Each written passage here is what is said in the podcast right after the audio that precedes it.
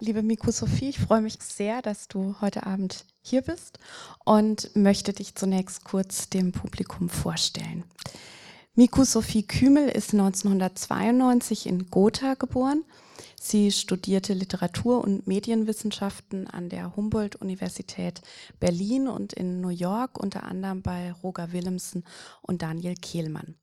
Sie ist freie Schriftstellerin und produziert verschiedene Podcast-Formate. Ihr erster Roman Kintsugi wurde mit dem Literaturpreis der Jürgen Ponto Stiftung und dem Aspekte Literaturpreis ausgezeichnet. Außerdem stand er auf der Shortlist für den Deutschen Buchpreis. Entsprechend hoch war natürlich jetzt die Erwartung an den neuen zweiten Roman von Miku Sophie Kümel, der übrigens seit letzter Woche ganz frisch für den Clemens Brentano Preis nominiert wurde. Ja, Triskele, so heißt es im Klappentext, ist ein verträumter, raubeiniger Roman über Schwesternschaft und über den Zusammenhalt unter Frauen in fordernden Zeiten. Und ich möchte hinzufügen, es ist auch eine Liebeserklärung an die Unvollkommenheit des Lebens. Ja, mit Triskele, also jetzt der zweite Roman. Du hast in einem Radiointerview gesagt, dass sich ähm, um das Debüt Mythen ranken. Es gibt Preise, Auszeichnungen, Stipendien. Und für zweite Romane gibt es in Deutschland genau eine Reihe, nämlich Secondo, das schwierige zweite Buch in Stuttgart. Ähm, würdest du also sagen, es ist was dran an dieser Bürde des zweiten Buchs? Also mich haben alle Leute ähm, oder viele Leute auch im Verlag schon beim ersten Buch gewarnt, ich soll mich nicht gewöhnen an diesen Rummel, den das erste Buch gemacht hat. Ähm, und natürlich habe ich das trotzdem getan, weil ich hatte ja gar keinen anderen Titel zum Vergleich. Ähm, das heißt, meine eigenen Erwartungen waren auch entsprechend hoch und das hat gar nicht damit zu tun, dass ich mich für auserwählt halte und der Meinung bin, mir soll immer alles zufallen, sondern ich glaube, das Gegenteil ist der Fall. Ich habe, glaube ich, mir ist das mit dem Schreiben so ernst und so wichtig, dass ich denke, ich muss das halt, das muss halt funktionieren, weil ich auch nicht nichts anderes kann und auch ähm, und äh, weil mir das wirklich wichtig ist und ich glaube, so ein tief sitzender Wunsch danach, sich zu beweisen, der ist zwar, ähm, das ist so ein bisschen, äh, ja, sehr verkopft. Also eine gute Freundin sagte mal, es gibt, ähm, es gibt Kolibri-Menschen und Specht-Menschen. Kolibris sind immer eher, fliegen so von einer Blüte zur nächsten und machen hier ein Projekt und da. Und es gibt Spechte. und äh, das deutlich sympathischere Tier tendenziell ist ja der Kolibri, aber ich bin halt eher so ein Specht. Ähm, und äh, demnach äh, habe ich ja schon mir sehr viel inneren Druck gemacht äh, und das war im letzten halben Jahr schon hart. Dabei ist das Buch relativ erfolgreich gewesen. Es ist auch immer noch bei S. Fischer, das ist ein toller Verlag. Der Verlag hat sich auch viel Mühe gegeben, dass es sichtbar war, aber es war natürlich trotzdem nach einer Pandemie und nach äh, dem äh, äh, nachdem der Angriffskrieg in der Ukraine losgegangen war und ganz viele andere Themen waren irgendwie da und ähm, das war nicht so, äh, nicht so leicht und ähm, ich glaube, ich bin schon auch ein Stück weit froh, dass ich das jetzt geschafft habe und dass das Buch das auch geschafft hat. So. Also ich habe Anfang dieses Jahres das Hörbuch eingelesen und es war richtig gut, weil ich nochmal so fünf Tage mit dem Text ganz mhm. alleine war und ähm, das ist auch das, was mich irgendwie getröstet hat, äh, war immer, dass so, dass die Integrität des Textes total gegeben ist und dass ich hinter dem Text auch stehen kann und das auch ähm, keinen Einfluss hat, ob irgendwie große Wochenzeitungen darüber breitflächig berichten oder nicht. Ich glaube, das war auch eine Erkenntnis, dass Relevanz in so in dieser Medienblase vor allem, jetzt mal abseits von irgendwie Bestsellerlisten, dass auch das was total Vergängliches ist und was mit ganz vielen Parametern zusammenhängt. Und da ist der Text halt nur einer davon. Und ähm, dass ich am Ende mit dem Text aber trotzdem immer noch ähm, zusammen irgendwie Hand in Seite äh, da durchgehen kann, äh, das war eine beruhigende Erkenntnis. Und war dann für dich jetzt dieser wahnsinnige Erfolg des Debüts dann auch ein bisschen Fluch und Segen zugleich? Also in dem Moment war es natürlich das Beste, was passieren konnte, weil mich niemand kannte.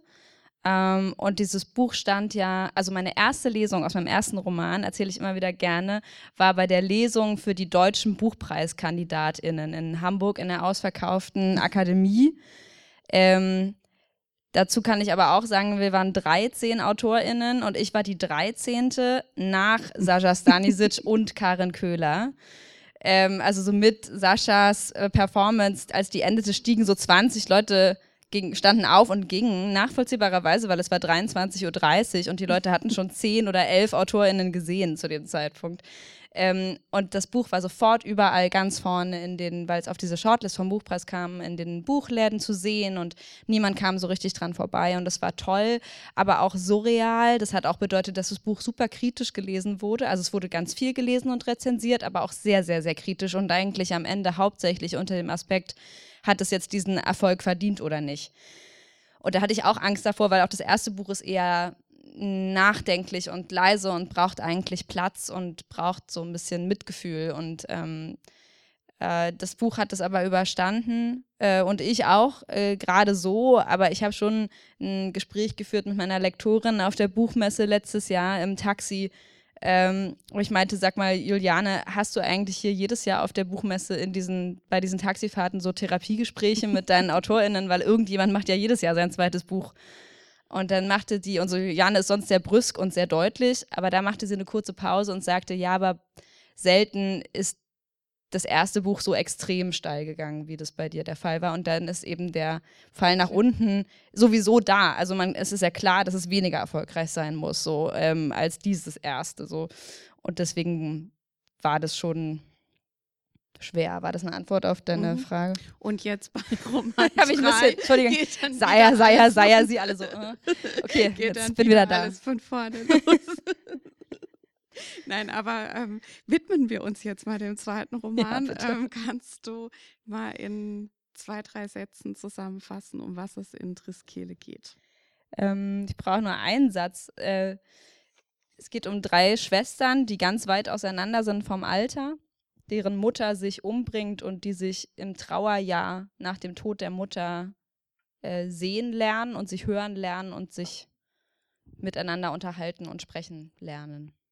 Und ähm, diese, also drei Schwestern überhaupt ist ja sowas wie, wie so ein Urmythos, den du, äh, also das ist äh, ja eine Figurenkonstellation wie kaum eine andere, die sich in der Kulturgeschichte bewährt hat.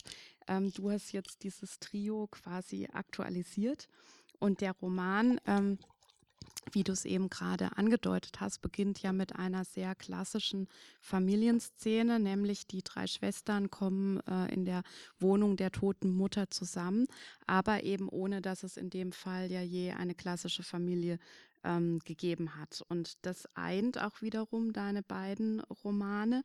Ähm, also diese Suche nach dem, was Familie sein könnte. Ähm, wie hängt das mit deinem Schreiben zusammen?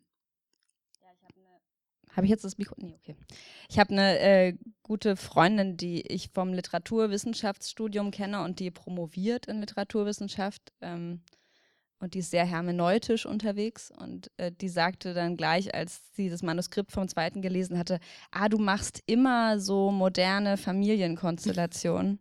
und ich wollte diesem interpretierenden, analysierenden Blick am liebsten gleich ausweichen aber ich glaube, dass ich das mache, weil mich das halt zum einen einfach mehr interessiert. Also ich glaube, ich finde es halt spannend, in, eine, in ein scheinbar klassisches Arrangement, in dem man so zwei Teile austauscht oder zwei Dinge oder wenige Faktoren verändert, wie sich sofort alles verändert. Ähm, das war im ersten Roman sehr stark so, gerade auch wenn es um Geschlechterstereotype ging, weil wenn man keine Mutterfigur mehr in einer Familie hat, dann sind plötzlich auch die Vaterfiguren alle ähm, viel mehr in Frage gestellt und es geht, ähm, ja, äh, es gibt viel mehr offenliegende Wunden auch irgendwie gesellschaftlich, was wir so an geprägten Rollenbildern haben. Und beim zweiten Buch ähm, war die Idee ursprünglich, also es gab immer, es gibt immer ganz viele Ideen für so ein Buch, aber eine Idee war, wenn zum Beispiel Geschwister über einen Elternteil sprechen, über eine Mutter, ähm, und sie sind aber vom Alter sehr weit auseinander, dann ist es ganz besonders deutlich, dass sie zwar über dieselbe Person reden, aber nicht über die gleiche Mutter. Und bei denen dreien ist es natürlich ganz extrem so, denn die eine ähm, ist, ich glaube, 72 geboren, die andere Ende der 80er Jahre und die letzte 2004, wo man immer erst nochmal nachrechnen muss, weil man denkt, es gibt Leute, also ich denke immer sofort, es gibt Leute, die sind 2004 geboren, die haben einen Personalausweis und können Auto fahren. das finde ich sowieso immer noch ein bisschen erschütternd, aber es ist eben eine ähm, eigentlich sehr klassische Patchwork-Familie. Also das ist, glaube ich, der zweite Fakt. Das ist, bildet meiner Meinung nach trotzdem die Realität deutlich stärker ab als die heteronormative Kleinfamilie, ähm, wie wir sie vielleicht so aus anderen Erzählungen kennen. Also das muss man auch dazu sagen. Also für mich sind schon auch diese Halbgeschwister, die weit auseinander sind, einfach was sehr Reelles, worüber wir aber noch nicht so viele Geschichten erzählt haben. Jetzt hast du ja eben also diese Altersunterschiede, die drei Schwestern, eben Mercedes, ähm, äh, Mira und Mattea, ähm, schon äh, kurz vorgestellt. Ähm, und sie sind eben am Anfang des Romans damit äh, zugange, vor allem für die Jüngste ja irgendwie ein Zuhause zu, zu schaffen. Gleichzeitig, und das schwingt irgendwie durch den ganzen Roman ja eben mit, was du auch schon eben angesprochen hast, eben wer Mone, die Mutter, ähm, für jede der Einzelnen eigentlich war, weil jede der drei die Mutter auch wieder ganz anders ähm, erlebt hat und sie ja auch nie zu viert wirklich zusammengelebt haben. Ähm, Jetzt, genau, also gibt's diesen, haben wir diesen ersten Überblick über die, die drei äh, Schwestern, über die Grundkonstellation. Was war denn für dich am Anfang da? Also war das irgendwie eine Figur, eine Frage, der du nachgehen wolltest, ähm, überhaupt eine Plot-Idee? Ja, also ich plotte gar nicht. Ähm, ich mag immer nicht so gerne Bücher, in denen so viel passiert. so schlechte Werbung für meine Bücher, aber ähm, also es geht oft eher so um innere Vorgänge. Ähm, und hm, was ich am Anfang hatte, also es gibt tatsächlich einen initialen Moment, dass ich zu meiner Lektorin das mal irgendwann gesagt habe, so, so drei Schwestern und die sind weit auseinander und das war nur so ein Halbsatz und komischerweise sagte sie sofort, ja, super. und ich dachte, ich habe doch gar nichts gesagt. Also so, ähm, und dann habe ich was anderes versucht und dann bin ich so ein bisschen auch durch die Pandemie und durch dadurch, dass ein anderes Projekt überhaupt nicht funktioniert hat, bin ich wieder zu dieser Idee zurückgegangen. So. Und auf einmal hat die so, hat die sich so angeboten, um vieles zu erzählen, äh, um eine Vielfalt von Weiblichkeit zum Beispiel zu erzählen. Also Frauen und Frauenkörper und wie Frauen mit ihren eigenen Körpern wirklich umgehen und nicht so wie Männer auf Frauenkörper schauen und sie beschreiben und wie Männer Frauen dabei beschreiben, wie sie mit ihren Frauenkörpern umgehen, sondern sie selbst. Ähm, das ist schon auch das ostdeutsche Thema. Es ist ja eine ostdeutsche Familie, in die sich das auch stark eingeschrieben hat, natürlich diese Herkunft. Selbst in die jüngste, die 2004 geboren ist, hat sich das auf eine sehr spezifische Art und Weise eingeschrieben. Ähm, eben diese intergenerationellen Themen. Ähm, also es geht so weit, dass, also die sind alle von einer alleinerziehenden Mutter großgezogen worden, die bestimmte, zum Beispiel so emanzipatorische Vorstellungen hat, aber die drei Frauen gehen trotzdem in ihrer Auffassung vom Leben und vom und von sowas wie Feminismus ähm, stark auseinander, weil sie aber aufeinander hocken, denn sie sind ja ein Haushalt in der Pandemie, ähm, arbeiten sie sich so aneinander ab und zwar auf eine, wie ich finde, relativ produktive und vor allem akzeptierende Weise, also so mhm. radikal akzeptierend irgendwie auch. Ähm, und das sind an alles so Themen und im Idealfall lassen die sich sozusagen verflechten zu einem Strang, der dann diesen Roman trägt. Und äh, was hat es denn mit dem Titel auf sich? Ja, ich bin die Autorin mit den komischen Titeln. Also das erste Buch heißt nämlich Kintsugi, das konnte sich schon niemand merken, geschweige denn aussprechen. Und das zweite Buch heißt Triskele, aber das Gute ist an der Triskele zumindest, dass sie die alle schon mal gesehen haben. Sie wissen nur vielleicht nicht, dass das so heißt. Ähm, das ist ein ähm, altes Symbol, das gibt es in allen möglichen Kulturen, unter anderem gibt es das aber auch schon in so neolithischen Höhlenzeichnungen. Das ist ein Dreibein, also es ist ein Dreieck aus drei so Schneckenlinien, die kommen alle aus einer Mitte und zirkeln dann so um sich selbst. Und das ist ein Symbol, was ganz viele Bedeutungen heutzutage hat. Also es ist in der sizilianischen Flagge drin, da ist es ein Dreibein. Ähm, in der Bretagne ist es ein Symbol für die äh, unabhängige Bretagne. Ähm, es ist in der SM-Szene ein Erkennungszeichen, aber eigentlich hat es vor allem diese Kernbedeutung einer Dreiheit. Also es ist, das kann Vergangenheit, Gegenwart und Zukunft in einer Einheit sein. Das kann, ähm, das können die drei Elemente sein. Das können sein auch wieder so Zeitlichkeit, Menschlichkeit, Mädchen, Mutter und Greisin sein. Also und ich war so ein bisschen auf der Suche nach einem, einer Choreografie fast so für diese Figuren. Also ich bin schon Fan von Struktur und ich dachte, wie stehen die denn zueinander? Und dann fiel mir dieses Symbol wieder ein, was ich schon dutzende Male gesehen hatte, ähm, mit diesem gemeinsamen Zentrum und den drei Spiralen, die sich daraus drehen und die schon verbunden sind, aber also man muss es schon nachverfolgen, um zu sehen, wo die Verbindungen liegen. Und dann war das eher so ein Strukturelement und dann hat es sich aber natürlich auch irgendwie inhaltlich und symbolisch immer stärker in den Text reinge reingefressen. Weil ja dann diese Dreigliedrigkeit auch wiederum die Struktur des Romans sich darin widerspiegelt. Also jede der drei Schwestern hat drei Kapitel. Ähm, die äh, im Wechsel erzählt werden. Ähm, dabei erzählen alle aus der Ich-Perspektive und alle im Präsens, was beim Lesen, wie ich finde, Nähe und ähm, Unmittelbarkeit erzeugt. Ähm, wie ist es denn oder muss man sich das vorstellen mit der, der Struktur eben? Ist es dann etwas, was sich aus sich selbst heraus choreografiert oder ist das so eine Idee oder hast du da als Autorin schon einen Einfluss drauf? Also ich bin für diese Ich-Perspektive, die sehr nah rangeht an die Figuren und sehr so jedem Gedanken der Figuren nachgeht und jeder Erinnerung, das ist ja was sehr Weitschweifiges. Und um mir sowas Weitschweifiges erlauben zu können, was ich brauche, um so tief in eine Figur reinzukommen, ähm, brauche ich eine konkrete Struktur.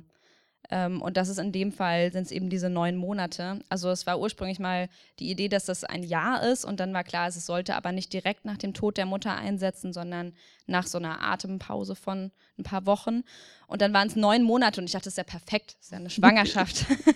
ähm, und äh, dann war schon irgendwie klar, dass mh, mm, es ich fand es eine gute Idee oder eine elegante Idee ist, wie so einen Zopf zu flechten, die Perspektiven. Also immer so die Älteste erzählt, die Mittlere erzählt, die Jüngste erzählt, wieder die Ältere, die Mittlere, die Jüngste, ähm, um sie auch so ein bisschen näher aneinander mhm. zu stricken. Aber es war schon beim Schreiben dann natürlich eine Herausforderung, weil die ähm, sehr unterschiedlich ticken. Ähm, deswegen ist es auch nicht linear entstanden, aber auch nicht so, dass ich erst nur die eine Perspektive durchgeschrieben habe und dann die mittlere und dann die jüngste, sondern ähm, das ist alles so ein bisschen parallel mhm. entstanden. Mhm.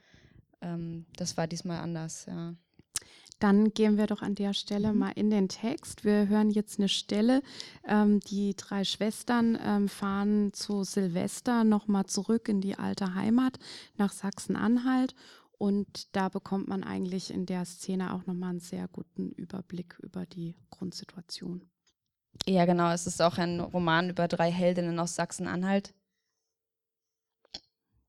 Ich finde, es gibt zu wenig Heldinnen aus Sachsen-Anhalt in der Literatur. So. Jetzt mir noch eine möglichst äh, bequeme und trotzdem nicht völlig seltsame Sitzhaltung überlegen. Das haben wir vorher nicht geprobt. ähm, es erzählt Mercedes, das ist die Älteste und alles andere, was ich Ihnen erklären müsste, erkläre ich Ihnen en passant, wenn mir was auffällt, was Sie vielleicht lieber noch wissen sollten.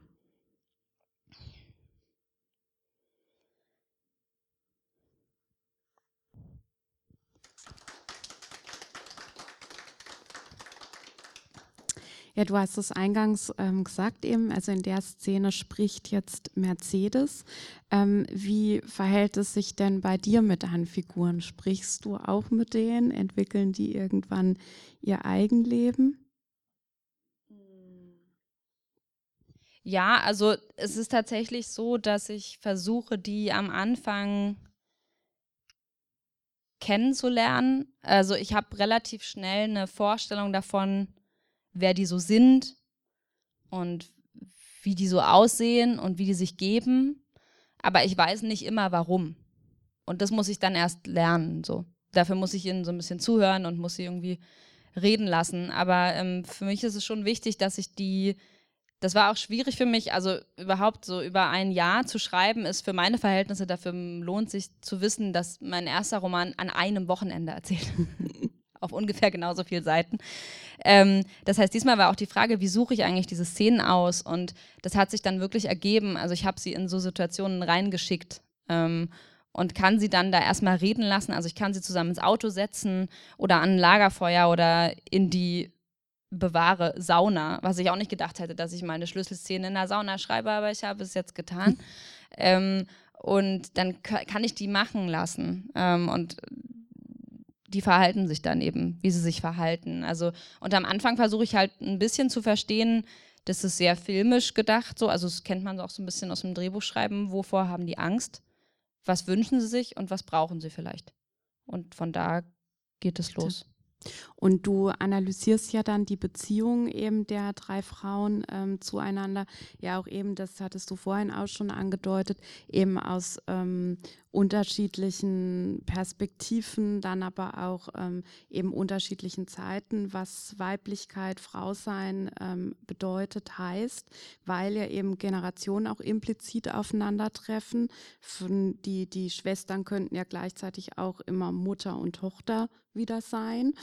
Ähm, sie sind so schreibst du im Roman, ähm, vermutlich so, wie nur Schwestern miteinander sein können, nämlich in diesem Fremdsein noch so vertraut. Also es heißt im Roman an einer Stelle, wir sind eigentlich wie gecastet ähm, und müssen erst noch ähm, entdecken, was sie vereint.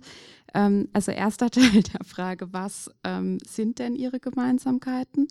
Und dann eben auch, was heißt denn Verschwisterung im Vergleich zu Wahlverwandtschaften? Ähm, also sie müssen das ja selber erst lernen, ähm, wo sie Gemeinsamkeiten haben. Und ich glaube, das, was sich so rauskristallisiert, ähm, und das ähm, von außen weiß man das eigentlich schon am Anfang, wenn man ihnen zuhört, ähm, das ist, dass die Sprache und vor allem der Humor, äh, den ihre schwer depressive Mutter ihnen mitgegeben hat, dass der sie eint. Also der Humor auch im Umgang mit diesem relativ tragischen Schicksal des äh, hinterbliebenen Kindes, ähm, der ist definitiv was, worüber sie ähm, sich miteinander verbinden können von Anfang an. Und das lernen sie dann eben auch zu nutzen. Also sie lernen das zu nutzen, um Situationen aufzulösen. Sie lernen das zu nutzen, um ähm, aber auch Fragen zu stellen, die sie sich vielleicht sonst nicht trauen würden zu fragen, indem sie es eben in Humor kleiden. Ähm, das ist definitiv was, was, ähm, was sie verbindet. Und das ist eine interessante Frage mit der Schwesternschaft, weil die drei rein so streng psychologisch betrachtet gar keine Schwestern Schwestern sind, weil sie eben nicht so gemeinsame Kindheiten über Jahre hinweg zusammen hatten, sondern sich eher so staffelstabartig jeweils immer das weitergegeben haben. Das heißt, eine war gerade Flügge, als die nächste so frisch geboren war.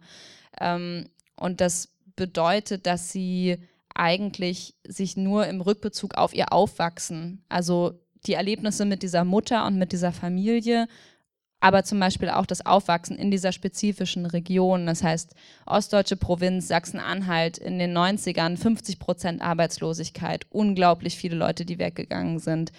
Ähm, absolute Einöde ähm, im Prinzip.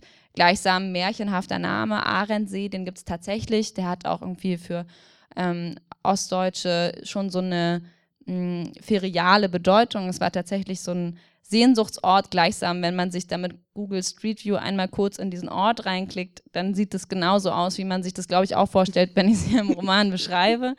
Ähm, also eine recht verhärmte, verhärmte Architektur, löchrig und ähm, das ist ja auch was, was sich in sie eingeschrieben hat. Und ich glaube, darüber hinaus ist Schwesternschaft in dem Sinne auch ein feministischer, politischer Begriff, weil es auch um eine Solidarität in ähm, gelinde gesagt, beschissenen Zeiten geht. Ähm, das heißt, äh, sich einander zu helfen in Situationen, in denen man sich aufeinander verlassen können muss. Was ja dann aber mit dieser biologischen Verschwisterung auch überhaupt nichts mehr Nö. zu tun hat, ne? sondern dann ja zu den Wahlverwandten ähm, überführt.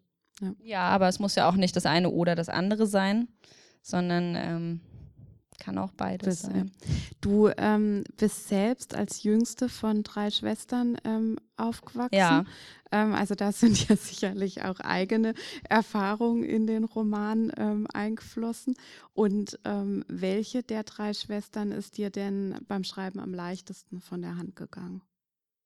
Ah, okay. Ähm, ich glaube, genau, also ich habe auch zwei Schwestern, äh, die sind äh, elf und zwölf Jahre älter als ich sind also beieinander sehr nah. Ähm, und auch sonst ist die Konstellation deutlich anders als im Roman. Ähm, ich glaube, am leichtesten gefallen ist gar nicht so einfach zu sagen, aber am schnellsten gegriffen bekommen habe ich Mercedes, die älteste. Ähm, ich weiß auch nicht warum, die war einfach am schnellsten, am deutlichsten da. Ähm, die hat ich kann sie immer am besten im Verhältnis zur Mutter voneinander abgrenzen. Mercedes ist diejenige, die sicherlich den kritischsten Blick auf ihre Mutter hat, die ja nur 16 Jahre älter ist als sie selbst und die quasi ein bisschen mit ihr zusammen erwachsen geworden ist und ähm, ist sehr, sehr ent entfernt von diesem Aufwachsen und von diesem Ort und hat sich sehr ihr eigenes Leben aufgebaut und ähm, wird eigentlich durch die ganze Situation des Romans so zurückgeworfen, also wieder konfrontiert mit Dingen, von denen sie sich eigentlich schon sehr, sehr weit entfernt hatte und wird auch in Rollen hineingeworfen, die sie sich eigentlich schon äh, abgestreift hatte ähm, und muss sie jetzt eben für sich so anpassen, dass sie für sie funktionieren. Ähm, und das war was, was mir irgendwie in der in der Kompliziertheit trotzdem sehr nah war. Und wer witzigerweise mir mit am schwersten gefallen ist, ist Mira, die mittlere, die ähm, so ungefähr gleich alt ist wie ich selbst. Also so 32 ist die im Roman. Ich bin, wer hat jetzt 31? Ähm, und Mira ist mir vom Wesen aber sehr fremd. Also Mira ist ein, ist ein Sandwich-Kind, ein mittleres Kind, ähm, ist sehr flatterhaft, sehr ähm, immer darum bemüht, alle aufzuheitern, macht die allermeisten Witze, ähm, ist sehr, sehr in, auf eine Art mit ihrer weiblichen Körperlichkeit total verschmolzen und kann ganz gut performen, ist auch eine Tänzerin, ist auch sehr tänzerisch im Leben, aber hat darin so eine ganz tiefe Verzweiflung eigentlich auch, die da drin steckt. Und ähm, das war auch einer der schönsten Momente, als ich so im Laufe des Romans verstanden habe, so sie versucht die ganze Zeit ähm, eine Rolle zu finden in dieser Familie. Sie versucht die ganze Zeit eine Bedeutung für die jüngste Schwester zu haben. Sie versucht mit ihrer ältesten Schwester sich wieder zu verbinden. Sie ist ganz enttäuscht darüber, dass sie das Gefühl hat, dass sie ihrer Mutter nie genügt hat ähm, und merkt dabei gar nicht, dass sie eine ganz entscheidende Rolle schon längst spielt. Mhm. Ähm, und das hat mich selber richtig berührt. Also ich lerne schon auch vom, vom Schreiben mhm. selber was über das Leben, würde ich schon sagen. Dann äh, hören wir doch jetzt mal Mira ja. zu.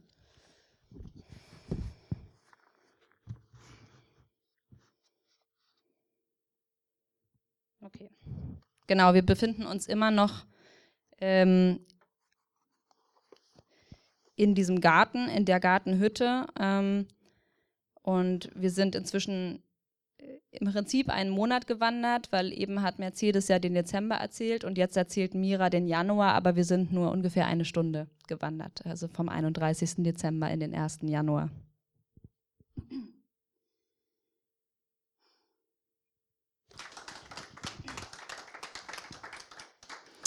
Also in der ähm, Passage wurde jetzt nicht nur der Titel nochmal ähm, aufgegriffen und erklärt. Ähm, er handelt auch von einem Thema, das äh, eine große Rolle im Roman spielt, also wie ich fand beim Lesen, nämlich Kunst.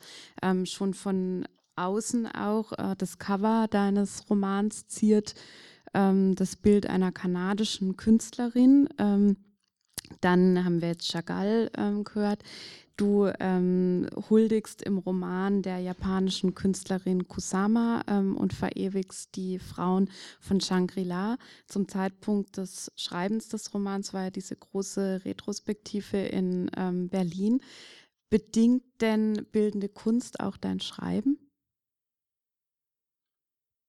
Also ich finde, mm, es gibt von, ah, wie spricht man die Person aus, Kafafi, ein griechischer Dichter, dieses Gedicht darüber, wie ähm, man sich vom Schaffen der eigenen Kunst erholt, indem man sich immersed äh, in anderer Leute Arbeit. Ähm, und das kann ich sehr, sehr gut nachvollziehen. Also ähm, gerade moderne Kunst hat so ein anarchisches Moment oft auch, was mir wahnsinnig gut tut, ähm, das zu sehen. Ähm, und das gibt mir immer ganz viel. Mm, und ich glaube, dass ich sowieso in mich, also das ist ja halt so eine Binsenweisheit, das ist auch so ein bisschen erstes Semester irgendwie Literaturwissenschaft.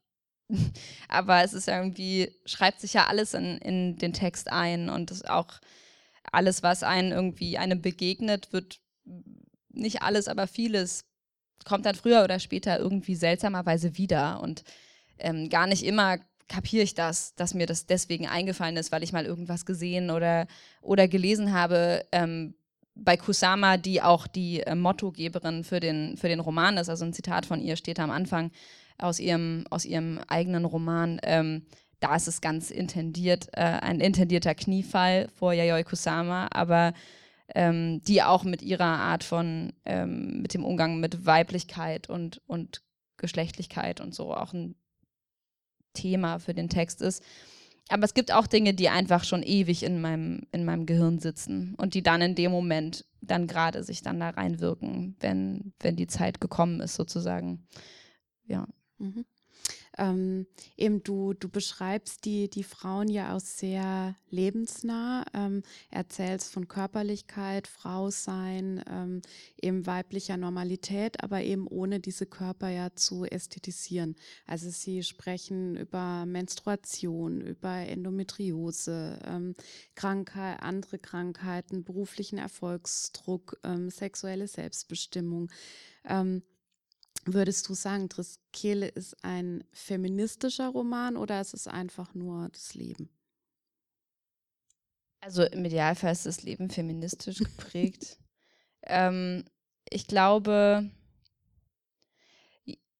also, ich habe ja ähm, schon bis zu diesem zweiten Buch gebraucht, um wirklich close-up über Frauenkörper zu schreiben. Und das hat sicherlich mit einer eigenen so ein bisschen Geschlechterdysphorie zu tun oder auch damit, dass man einfach dem dann gerecht werden will. Und ich glaube, ich habe dann irgendwann meinen Zugang gefunden und der lautet eigentlich, ähm, ich will da hingucken, wo wir als Mädchen immer gesagt bekommen haben, fass da nicht hin. Ähm, weil ich das immer noch so empfinde, dass es so ein komisches Tabu mit dem weiblichen Körper gibt, wenn es um so ein Selbstanschauungs-, Betrachtungs-, äh, sich selbst erfassen äh, geht. Und ähm, gerade so im, im Text. Also natürlich hat äh, Elfriede Jelinek schon alles vorgemacht an Ekligkeiten, was man auch irgendwie mit dem weiblichen Körper machen kann, aus guten Gründen. Aber ähm, ich glaube, mein, ja, mein Zugriff ist noch ein bisschen, noch ein bisschen anders. Ähm, und dass die ähm, auf sehr unterschiedliche Arten und Weisen ausexerzieren, wie für sie Selbstbestimmtheit aussieht, ist für mich ähm, ein ganz toller Spielplatz gewesen und aber auch wichtig. Also mir war das klar, dass diese Frauen mit diesem Hintergrund ähm, auf diese Art und Weise sind. Ähm, und mir war es dann, also wie gesagt, es entsteht ja trotzdem noch genug Reibung irgendwie genau deswegen. Und ähm, ja, deswegen ist es ein feministischer Roman, ja. ähm, und etwas, was ja auch ganz natürlich eigentlich in den Roman einfließt, ist Corona. Also ohne, dass es jetzt ein äh, expliziter Corona-Roman geworden wäre. Ähm, aber eben, es kommt vor. Ähm, war es für dich auch klar, dass es rein muss? Also weil einfach der Roman in diesem Zeitraum spielt? Also ich bin heute hergekommen und es ist jetzt keine Maskenpflicht mehr, in, äh, auch auf langen Strecken. Ähm, und das ist völlig befremdlich. Und ich habe mich da dann daran erinnert, wie ich an diesem Text geschrieben habe und wir alle dachten, wer weiß, vielleicht ist es jetzt für immer so. Und ich dachte, ich kann das ja nicht jetzt ignorieren. Also ich erinnere mich auch, dass ich dann so gesprochen habe mit Leuten, die selbst Texte prüfen und die dann in der Corona-Zeit so Texte gelesen haben, wo Leute Party gemacht haben. Oder sie kennen das vielleicht auch, wenn sie ähm, Filme geschaut haben oder so, wo dann so Partyszenen waren und alle waren so ganz eng und alles war ganz dunstig und man denkt so, oh Gott, oh Gott, stecken sich alle mit allem an da gerade. Ähm, also das war so eine prägende Phase und so eine prägende Zeit und ich glaube, dass dieser Text vielleicht gar nicht entstanden wäre, wenn es nicht diese Zeit gewesen wäre, weil ähm, auch diese Form von Introspektion und dieses auch so eng aufeinander schauen und nochmal so zurückgeworfen sein auf diesen, ja, diese zwei Haushalte von drei Frauen aus drei Generationen, ähm, das hat sich ja genau so irgendwie auch deshalb ergeben. Und es war ja für viele, glaube ich, auch einfach eine Zeit, die nicht nur von Angst geprägt war und von Verlusten. Ähm, ich wurde heute auch von so einem Radiosender gefragt, äh, was Corona für, für mich bedeutet hat. Und meine, also die, für mich ist die erste Bedeutung, sind einfach ein paar Leute gestorben. Also die gibt es nicht mehr, weil sie das bekommen haben, so in meinem näheren Umfeld. Ähm, das ist der allergrößte Impact, den das definitiv hat. Ähm, Finde ich seltsam, dass man danach irgendwie fragen muss. Aber ähm, was es definitiv gemacht hat, war ja schon so eine Nach-Innen-Wendung. Es gibt ja schon auch Leute, die wirklich ihre Arbeit gekündigt haben oder anders Dinge umgeworfen haben. Leute sind früher aus der ähm, Großstadt wieder zurück aufs Land gezogen, zum Beispiel, die das vielleicht eh vorhatten, aber die das jetzt alles so ein paar Jahre vorgezogen haben. Ich habe vor zwei, drei Tagen ein Gespräch ähm, gehört in der S-Bahn, wo sich zwei Leute unterhielten. Und das klingt, also aus meiner Perspektive ist nachvollziehbar, das kann man auch komisch finden. Aber die eine sagte zum anderen so, ja, bevor das alles losging, war ich halt noch so Ende 20 und jetzt bin ich Anfang 30 und es mag so ein kleiner Schritt sein, aber für die ist es halt, also, oder für Leute, die jetzt da, die in der Zeit Abitur gemacht haben oder so, ist ja wie so eine ganz komische Lücke. Und es ist der Text, der eben genau in dieser Lücke zum Leben erwachen konnte und sonst vielleicht überhaupt nicht so entstanden wäre. Aber das heißt dann, dass diese Isolation, in die wir ja alle irgendwie zurückgeworfen waren, dann in dem Fall sich auch positiv auf den Text ausgewirkt hat oder nicht positiv, aber ähm, dass der Text so entstanden ist, wie er jetzt da ist? Also wie alle Umstände hat halt auch das auf mich einfach eingewirkt, würde ich sagen. Also ähm, genau, das sind immer Werk ist irgendwie Werk ist Produkt seiner Zeit und äh, eben auch in dem Zusammenhang. Dann äh, lassen wir doch jetzt auch Matthäa ja. nochmal zu Wort kommen. Ja.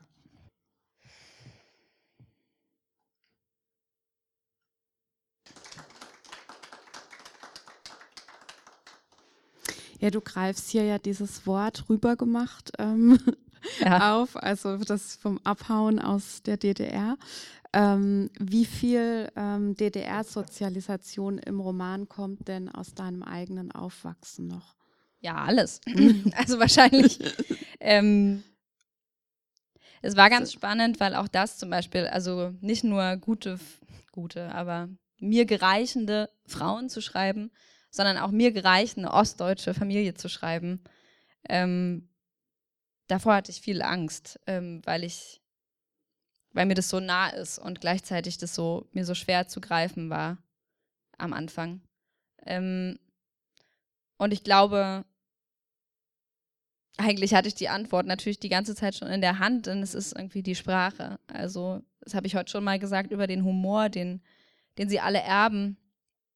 Das sind auch solche Vokabeln natürlich, das sind die alten russischen Sprichwörter, aber das sind natürlich auch das Nachdenken über ähm, ein beobachtet werden, über Einschränkungen, über wer hat welche Freiheiten, wann wie gehabt. Das ist, lässt, lässt sich ja nicht nur auf die DDR münzen, sondern auch auf andere lebensumständliche Fragen.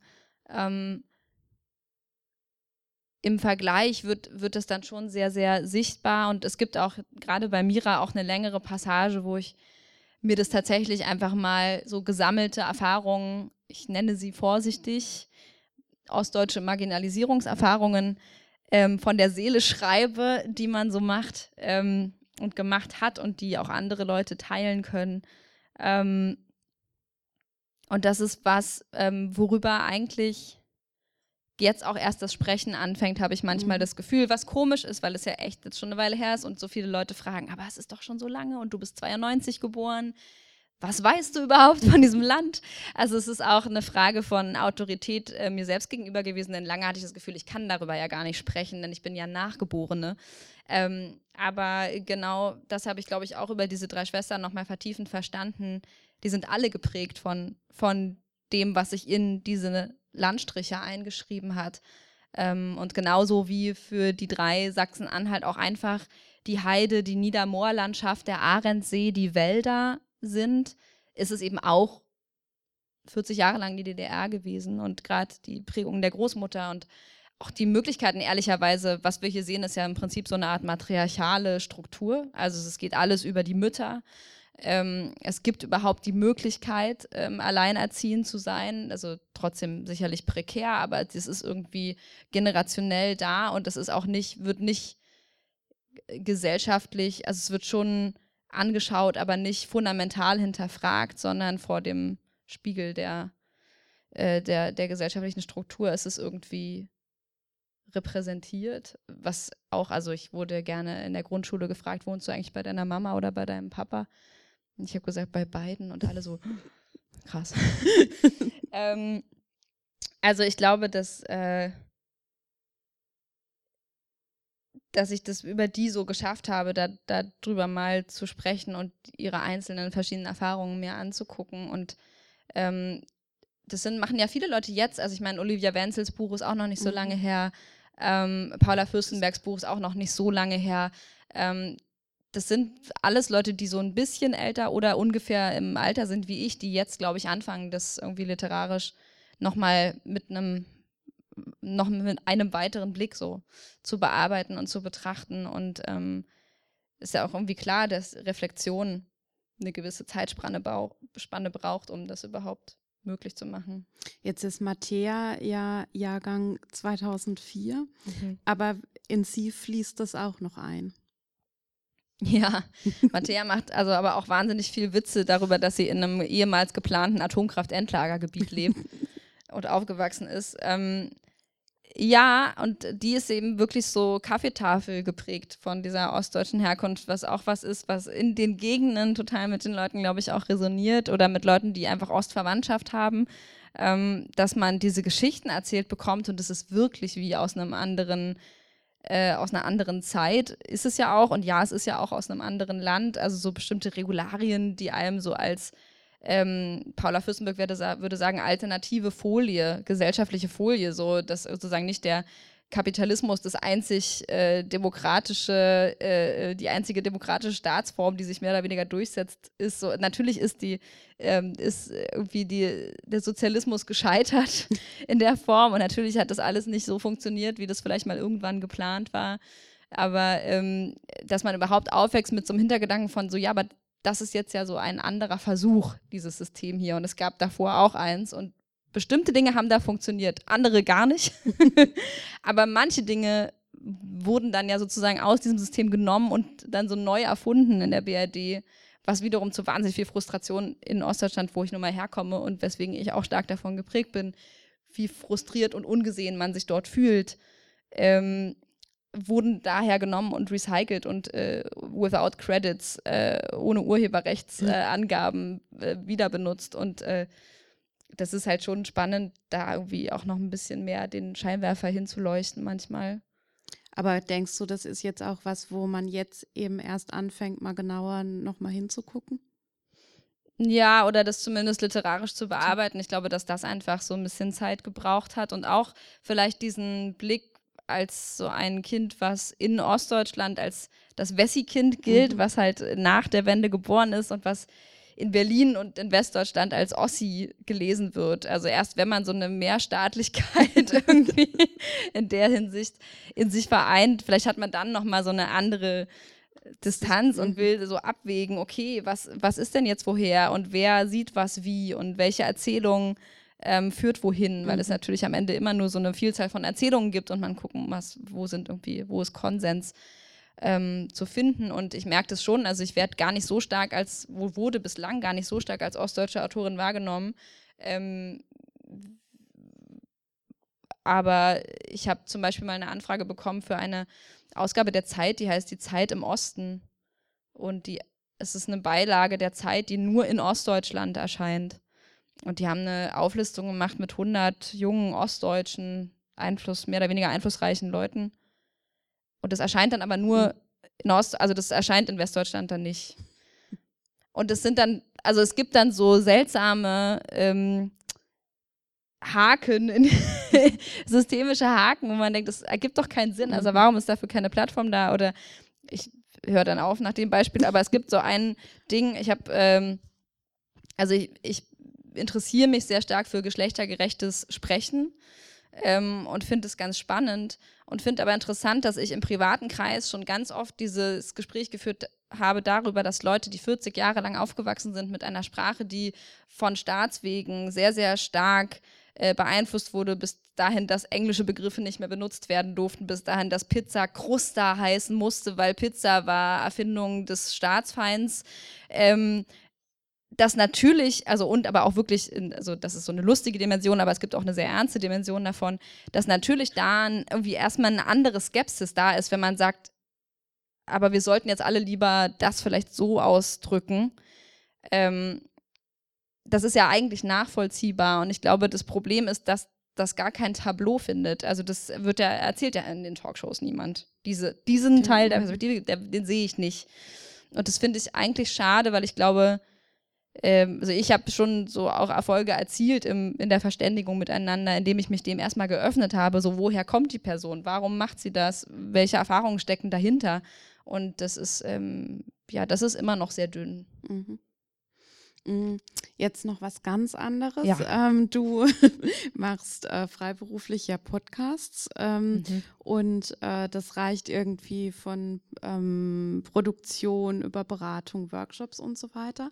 Ähm, und hast jetzt aber in deiner Heimatstadt ähm, gerade bist du an einem anderen spannenden Projekt beteiligt und zwar hast du ähm, für eine Ausstellung Ausstellungsstücke zum Sprechen gebracht. Kannst du darüber noch ein bisschen was erzählen?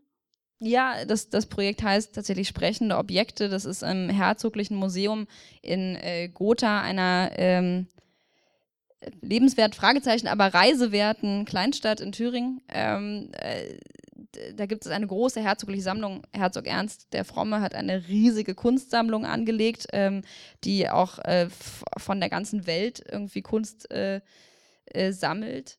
Und ich durfte mir da ähm, Objekte aussuchen und äh, die zum Sprechen bringen. Was ich irgendwie auch am Zeitalter, der, wo man so ein bisschen fragt nach äh, Dekolonialisierung von Kunstsammlungen, eine ganz spannende Möglichkeit fand, zu schauen, was, was sagen die Objekte eigentlich, wie, wie schauen die zurück so. Und ähm, das war ein Projekt, ähm, das ist sozusagen eine Ausstellung vor Ort und ich habe Texte dazu geschrieben, die dann dabei präsentiert sind. Man kann die sich auch dabei anhören. Ich habe die eingesprochen. Und das ist jetzt eine Reihe, die ähm, im Herbst fortgesetzt wird mit der Kollegin Elisabeth Hager. Ah, okay. Mhm. Genau. Die auch also schon geben, hier in der Reihe war. Ja, ich weiß. genau, und das ist ein ganz, äh, ganz schönes Projekt und man kann sich die Sache auch als Podcast anhören und sich dann die Objekte online dazu anschauen. Noch schöner ist natürlich in echt. Ähm, übernachten kann man günstig im Schlosshotel. ich habe keine Partnerschaft. Äh, genau, aber so, äh, genau, also so Sprech- und Hörtexte und sowas. Mhm. Ich schreibe jetzt gerade auch ein kleines Hörspiel für den Deutschlandfunk. Sowas ist gerade auch ähm, ein Thema. Thema. Mhm. Ähm, Im Buch heißt es ja in Bezug auf äh, Matti, dass sie für die Schule eine lange Leseliste von äh, weißen alten Männern ähm, lesen muss. Das ist ja auch äh, immer wieder das große Thema. Also auch in Baden-Württemberg sind, glaube ich, auf der Kanonliste ähm, von 33 AutorInnen gerade mal drei Frauen drauf für das Deutsch-Abitur. Mhm. Ähm, welche Autorinnen haben also jetzt explizit auch die äh, weiblichen, haben denn dein Schreiben oder dich beeinflusst? Also am Anfang äh, fast keine, weil ich ja auch mit wahnsinnig viel, ähm, auch sehr viel weißen ähm, männlichen Autoren sozialisiert wurde. Aber zum Glück hat meine Mutter mir Christine Nöstlinger als Kind hingelegt. Und wenn sie Töchter haben oder Söhne oder anything in between, ähm, legen Sie das den Kindern hin. Also, und wenn Sie das selber nicht kennen, dann äh, gönnen Sie sich das bitte selbst. ähm, Christine Nöstlinger leider ähm, vor ein paar Jahren verstorben, hochbetagt. Ähm, eine feministische Autorin erster Stunde, eine der witzigsten, bösesten Kinderbuchautorinnen, die es gibt. Ähm, und äh, ohne Gretchen Sackmeier von Christine Nöstlinger würde ich wahrscheinlich heute nicht hier sitzen. Ähm, und später waren es dann schon tatsächlich die, gerade auch die Hörspiele gelesen, so von, von Ingeborg Bachmann und so weiter. Aber ich glaube, Nöstlinger ist der stärkste weibliche literarische Einfluss meiner Kindheit. Das ist doch schon mal ein schöner Buchtipp, den Sie mitnehmen können. Ihnen vielen Dank fürs Kommen und dir, liebe Miku Sophie, natürlich ähm, vor allem vielen Dank ähm, für dein Kommen und bitte nochmal einen herzlichen Applaus für die Autorin. Vielen lieben Dank fürs Kommen.